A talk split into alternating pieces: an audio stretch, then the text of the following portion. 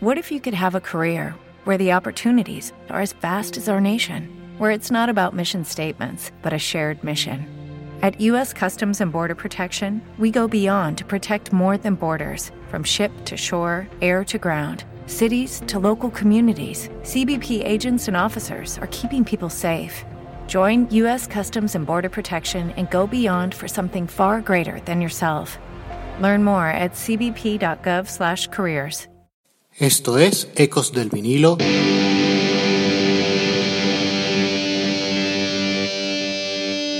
Radio. Hola, esto es Ecos del Vinilo Radio, les habla Ricardo Porman. Hoy regresamos a una de mis bandas de cabecera, Guns N' Roses, y a la historia del tema Civil War, la última canción que grabarían con el batería Steven Adler. Es un tema de protesta sobre la guerra, afirmando que la guerra solo alimenta a los ricos mientras entierra a los pobres, a la vez que Axel Rose se preguntaba, ¿qué tiene de civil la guerra? De todos modos.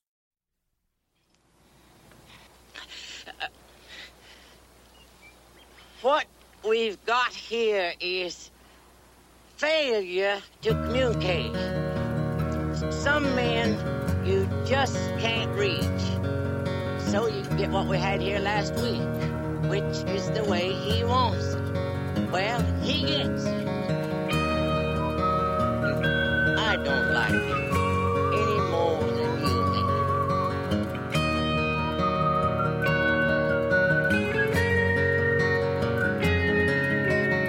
Look at your young men fighting.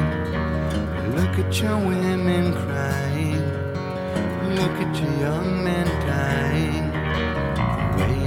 always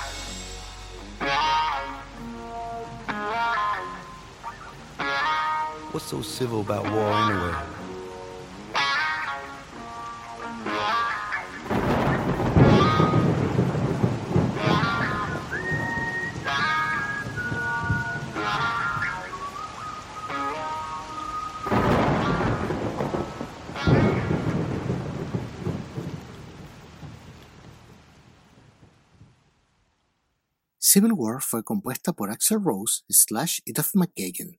Slash ha comentado que la canción era un instrumental que había escrito justo antes de que la banda partiera para la etapa japonesa de su gira mundial del Appetite for Destruction. Axel escribió la letra y se convirtió en una canción adecuada en una prueba de sonido en Melbourne, Australia. Por su parte, el 27 de septiembre de 1993, Duff McKagan explicó de dónde procedía la canción en una entrevista. Básicamente era un riff que hacíamos en las pruebas de sonido. A Axel se le ocurrieron un par de líneas al principio. Recuerdo que yo fui a una marcha por la paz cuando era un niño, con mi madre. Yo tenía como cuatro años. Era para Martin Luther King.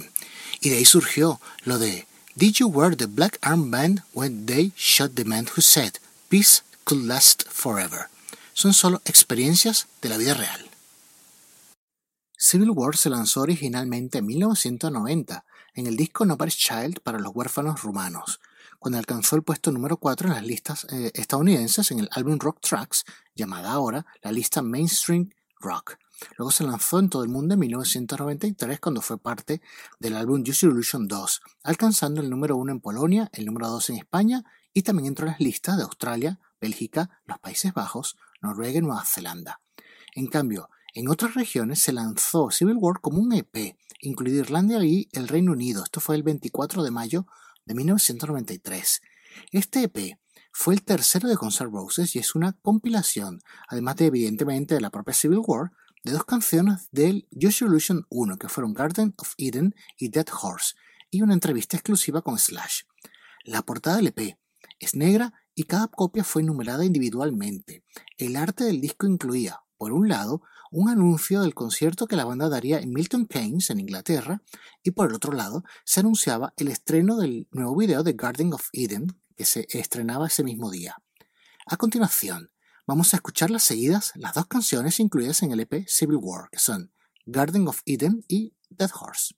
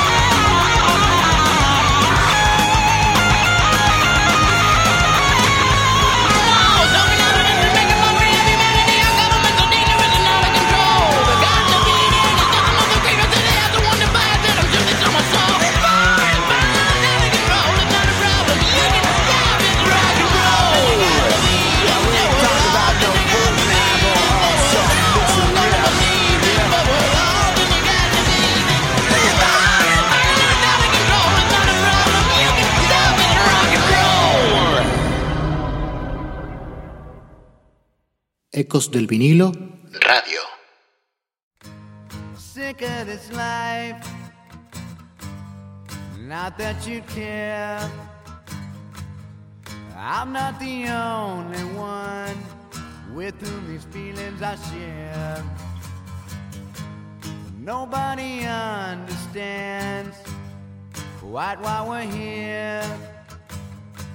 We're searching for answers that never appear. But maybe if I looked real hard, I'd, I'd see you trying to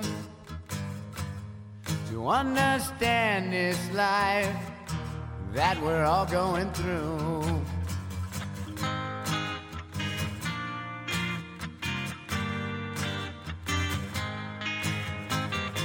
Then when she said she was gonna like wreck my car,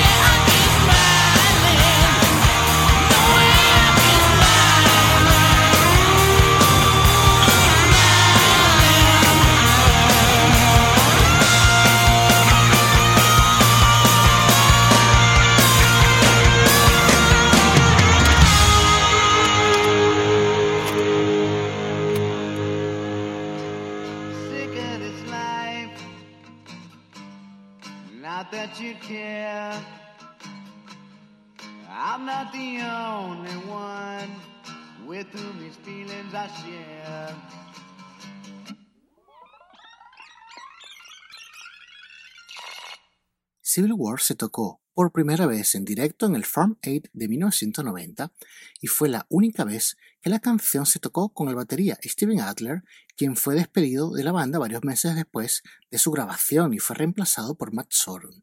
La canción se tocó muchas veces entre 1991 y 1993, aunque después del 93 no se volvió a interpretar hasta el 4 de diciembre de 2011 en el Bristol Arena de Nashville, Tennessee. A partir de- del 2019, Civil War se ha mantenido en el setlist en casi todos los conciertos.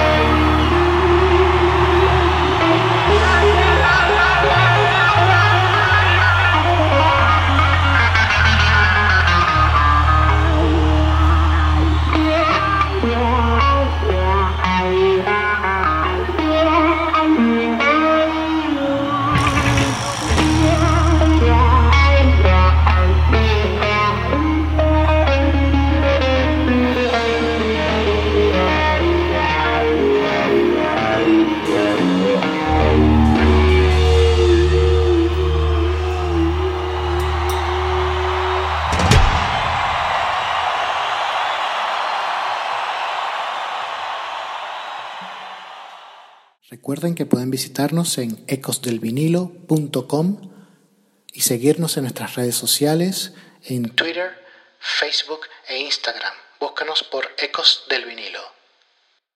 Civil War, en su formato single, se lanzó oficialmente el 3 de mayo de 1993 y dependiendo del país cambiaba la cara B. En Alemania se incluyó Garden of Eden y en Australia se incluyeron como caras B los temas Don't Than Me y Back of Beach.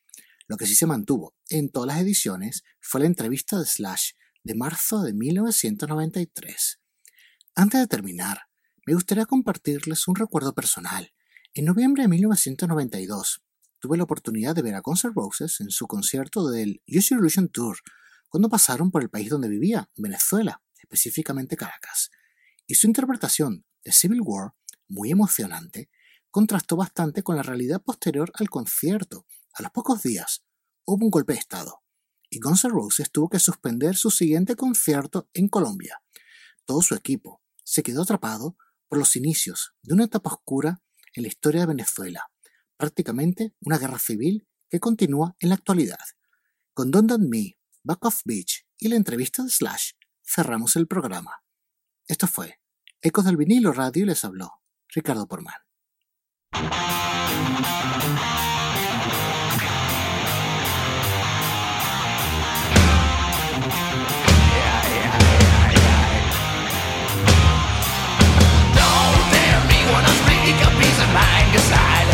Golden when I'm holding it inside. I've been where I've been and I've seen what I've seen. I put the pen to the it's all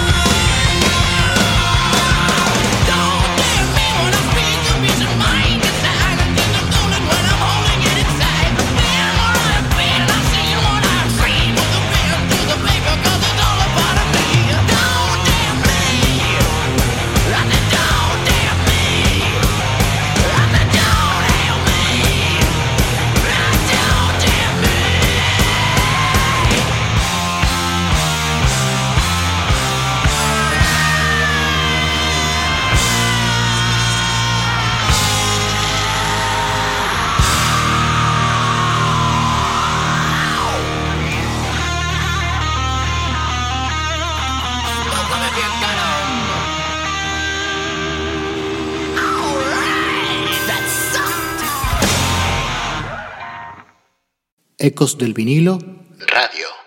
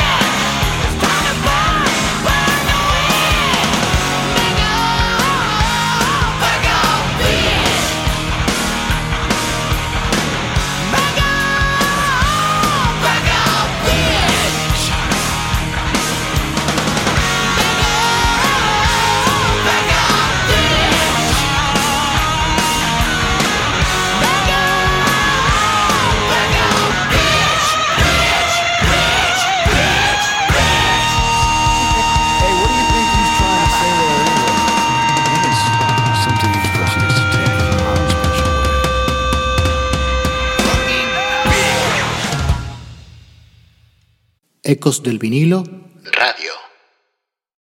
it took for me to realize what true Guns N' Roses was perceived as um, by reading, you know, something, you know, in the press or getting the response from some kid at a show or something like that. I mean, I, kn- I know what it's supposed to feel like, but I never put a label on it, you know? So right now it feels great. It feels better than it has in a long time but um, we, there's been so many changes and this and that and the other that I never even knew what the fuck it was supposed to be. You know, the definitive Guns N' Roses. God, you know, I mean, it would have it would it would take looking at the back of a of a of a compilation record put together by the record company for for me to even get an idea of what that was supposed to be. And then i would be i'm sure i would go no that's not fucking right at all. You know and then i could start to analyze it. You know otherwise it's just sort of like um, keeping what you think you should be doing intact and pursuing that and not letting anything else sway you. And i feel i feel that's what we're still doing so. When guns n' roses first started actually trying to get gigs. We'd be lucky if we could get an opening slot on a Sunday night, if I remember correctly. And we, I mean, we persevered.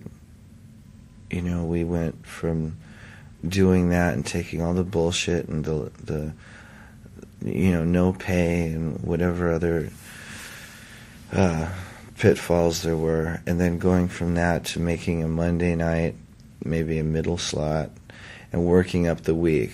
You know, working up through the week, and a lot of it was you know word of mouth. I mean, we worked our asses off doing the flyers and doing whatever promotion that had to be done, scamming like crazy. I mean, pulling all the stops just to to continue on without having any sort of prospects for the you know like the distant future of getting to be a big band and so we went up the ladder at, to to me what seems like such little teeny tiny steps that when we finally did get to a point that we were successful um, it didn't seem like that big a jump to me until we'd finished the Aerosmith tour in the States and we were finally off the road after like two years that we'd been on straight. And before that you know we didn't live anywhere so we've been like on the road for like ages you know physically speaking. But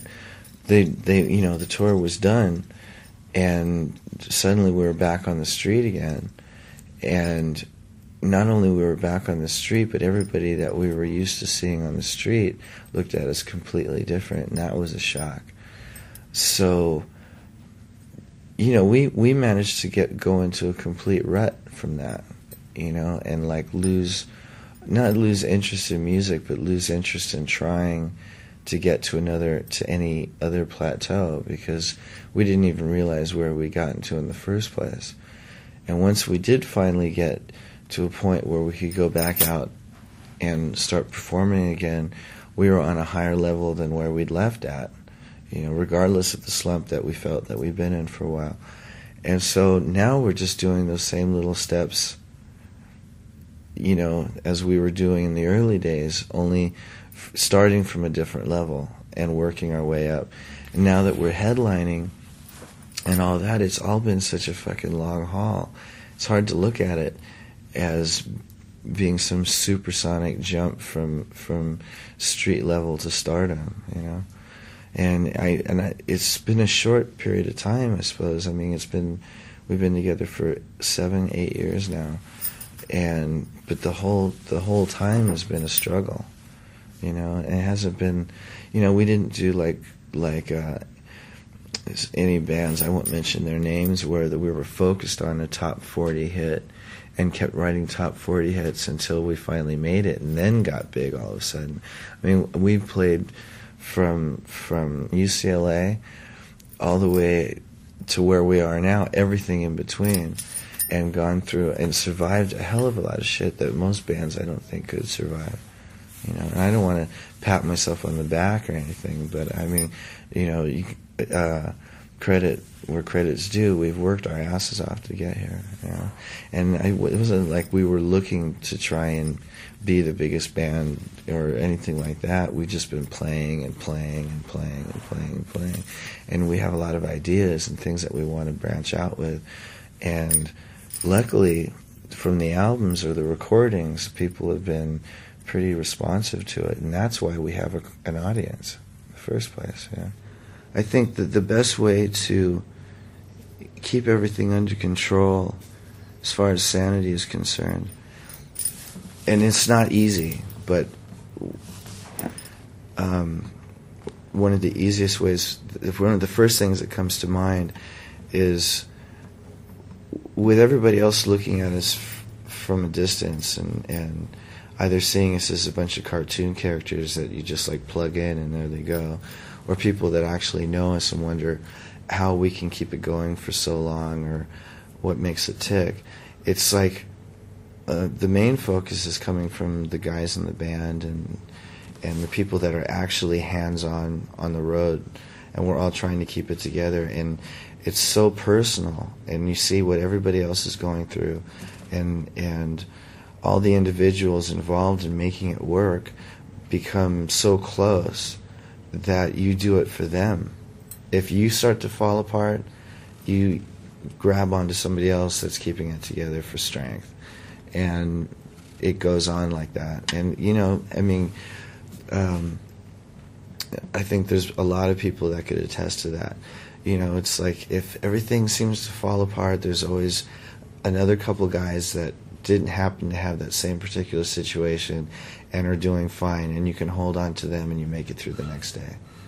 You know, so it's not an easy thing. The whole, you know, you really have to sort of, you know, reach for for for solace, you know, so that you can stabilize yourself.